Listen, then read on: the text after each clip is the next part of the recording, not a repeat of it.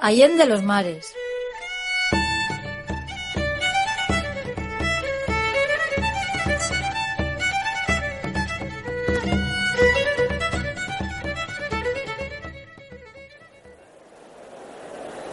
This is the hottest 200 meter field ever assembled at the Olympic Games.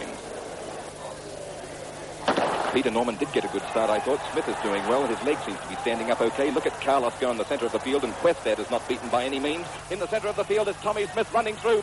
Peter Norman runs a play. Ciudad de México, 16 de octubre de 1968.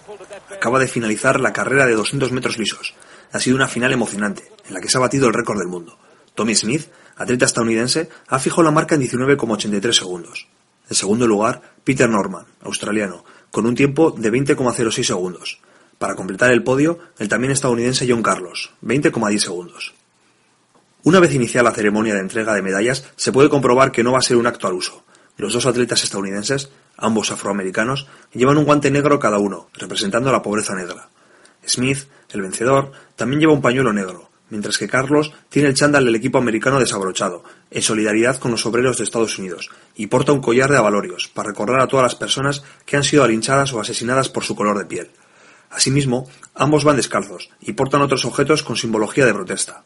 Finalmente, los tres atletas, incluido el australiano, llevan insignias del Proyecto Olímpico para los Derechos Humanos.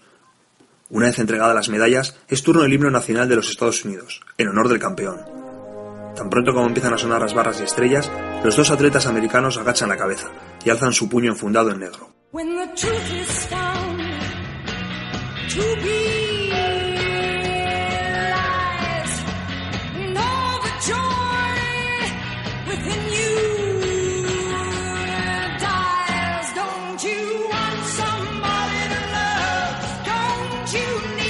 La fotografía realizada por John Dominis de esta singular escena pronto se convirtió en un símbolo de la lucha por los derechos civiles en Estados Unidos y en el resto del mundo.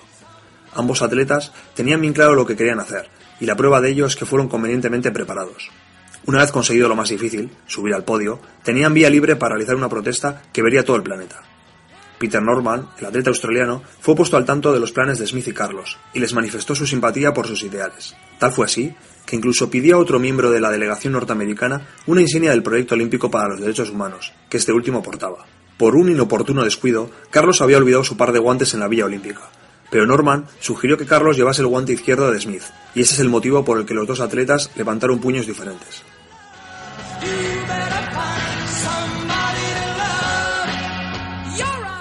Tan pronto como se bajaron del podio, comenzaron las consecuencias del acto. En primer lugar, el público presente le respondió con abucheos.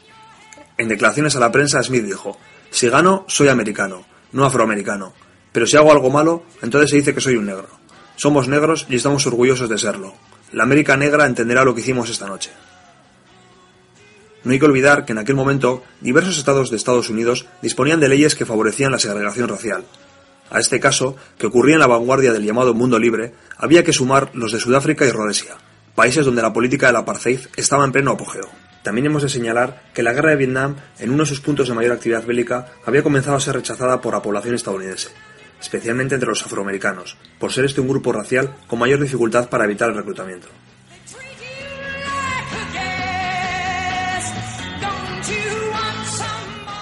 La respuesta del Comité Olímpico Internacional no tardó en llegar. Avery Brundage, su presidente, lo consideró inadecuado para un foro alejado de la política, como son los Juegos Olímpicos. Ordenó la suspensión de Smith y Carlos del equipo estadounidense y su expulsión de la Villa Olímpica. Esto último no sucedió ya que las autoridades deportivas mexicanas se negaron rotundamente. Hay que señalar que Brundage, presidente del Comité Olímpico Estadounidense en 1936, no hizo ninguna objeción en contra del saludo nazi en los Juegos de Berlín. Pero las verdaderas consecuencias llegarían cuando ambos deportistas volvieron a su país. En primer lugar, fueron criticados por sus acciones y posteriormente fueron condenados al ostracismo.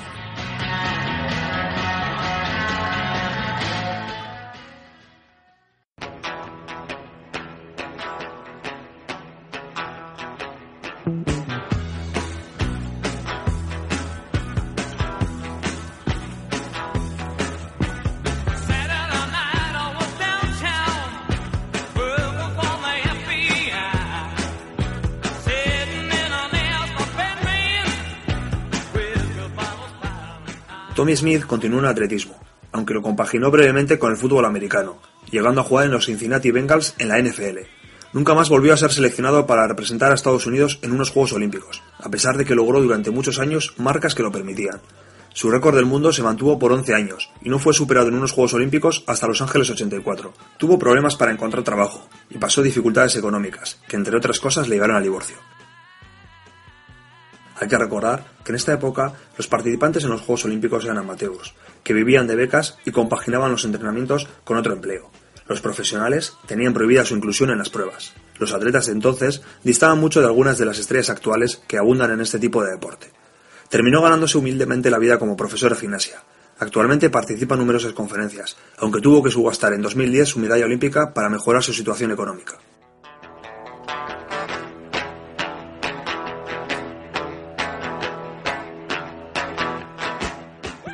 Carrera de Carlos siguió derroteros similares.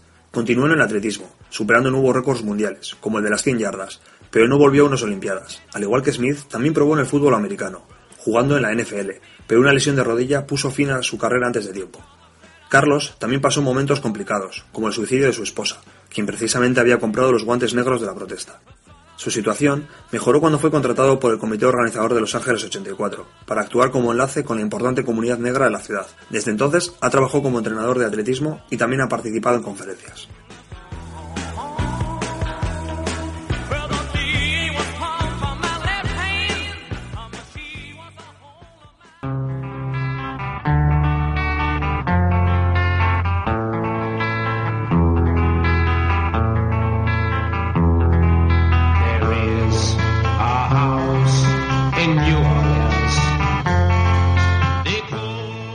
Paradójicamente, el otro gran protagonista de las consecuencias de la protesta fue su compañero de podio, el australiano Peter Norman. Tras ser cuestionado por los periodistas sobre su apoyo a Smith y a Carlos, declaró que se oponía a la política discriminatoria de Australia, revocada ese mismo año. En aquel entonces, los australianos aborígenes no estaban incluidos en el censo nacional, además de otras muestras de rechazo social y legal que propiciaban desventajas económicas respecto a la mayoría de los australianos blancos. Por esta actitud, Norman fue reprendido por las autoridades deportivas del país y marginado por los medios de comunicación. A pesar de obtener hasta 13 marcas clasificatorias, no fue seleccionado para los Juegos Olímpicos de Múnich de 1972, una cita a la que Australia no mandó ningún atleta de velocidad. El tiempo logrado en México, 20,06 segundos, sigue siendo el récord australiano de 200 metros. Tras estos hechos, Norman abandonó la alta competición, pero continuó corriendo en diversas pruebas menores. También fue jugador de fútbol australiano hasta 1977. Ocho años más tarde sufrió un duro golpe. Mientras participaba en una carrera benéfica, sufrió un desgarro en el tendón de Aquiles. La lesión se le gangrenó y casi pierde la pierna. Este incidente desembocó en depresiones, alcoholismo y adicción a pastillas y tranquilizantes. Norman fue ignorado por las autoridades australianas que organizaron los Juegos Olímpicos de Sydney 2000. Finalmente pudo participar en el evento, pero porque el equipo estadounidense lo invitó al saber que su país no lo había hecho. Norman murió de un ataque al corazón en 2006. Tanto Smith como Carlos acudieron a su funeral y portaron su féretro.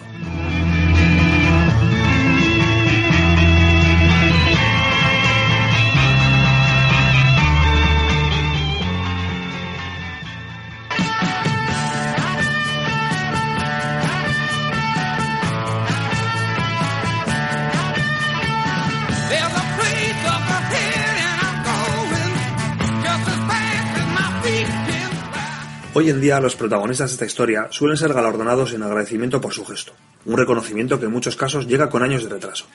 Sin ir más lejos, en 2012, el Parlamento de Australia aprobó una moción en la que se pedía perdón al ya fallecido Peter Norman por el comportamiento de las autoridades australianas.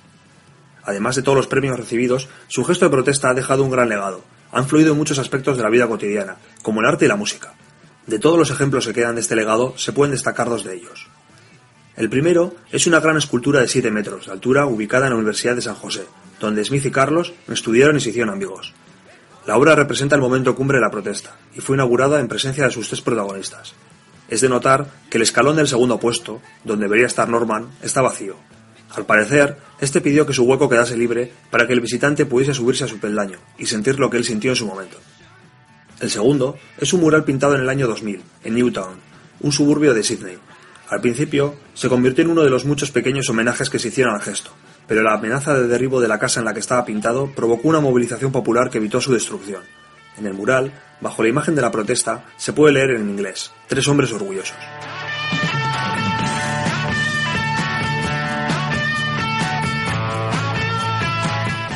Mediante esta historia hemos querido mostrar la importancia de los gestos en determinados momentos.